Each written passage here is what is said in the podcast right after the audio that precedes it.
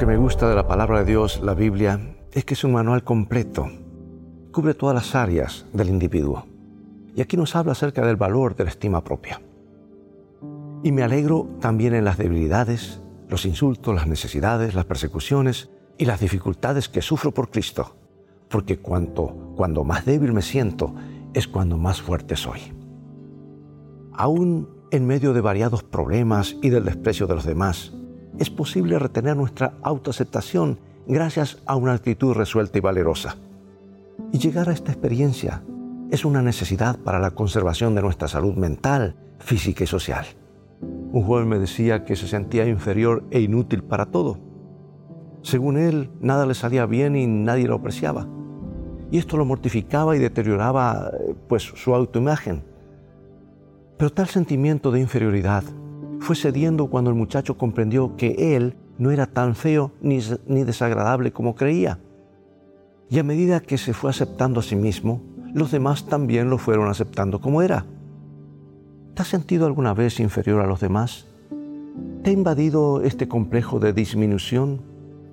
Entonces veamos una buena salida para este mal. Primeramente, abandona toda forma de comparación con los demás. Hemos de aprender a contentarnos con lo que somos y tenemos aunque quienes nos rodean parezcan ser superiores a nosotros. Seguramente en algún detalle les llevaremos la delantera. Y es en ese punto fuerte, aunque sea uno solo, donde podríamos concentrar el esfuerzo y llegar a alguna medida de éxito. Tras lo cual brotaría un estado de satisfacción personal y virtualmente desaparecería la baja autoestima. En segundo lugar, pone en movimiento la ley de las compensaciones es decir, desarrolla algún aspecto de tu personalidad para compensar las flaquezas que provocan el sentimiento de inferioridad. Por ejemplo, el poco atractivo físico puede ser ventajosamente compensado por el atractivo espiritual, logrado gracias al cultivo de la vida interior y de un modo agradable de ser.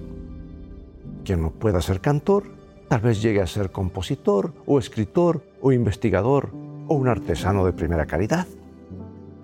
Los ejemplos de esta clase de compensación podrían multiplicarse sin agotar la lista. Hasta el inválido físico podría desarrollar tanto sus condiciones intelectuales, artísticas y espirituales que su autoestima se mantendría en buen nivel.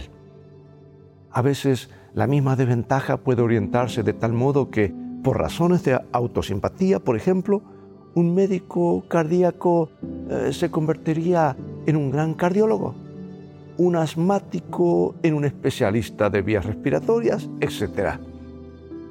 Incluso el mismo punto débil que deteriora la estima propia de una persona puede convertirse en el gran desafío que te lleva a triunfar en lo que parecía ser una derrota.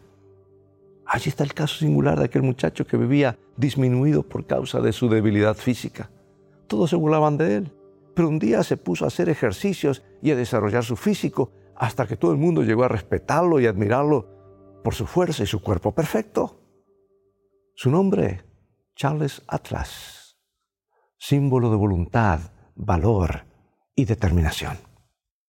Dios te bendiga y recuerda, el viaje de la vida, las cosas han de terminar bien si tienes a la Biblia como tu GPS y a Jesús como tu guía, porque esa es una mejor manera de vivir.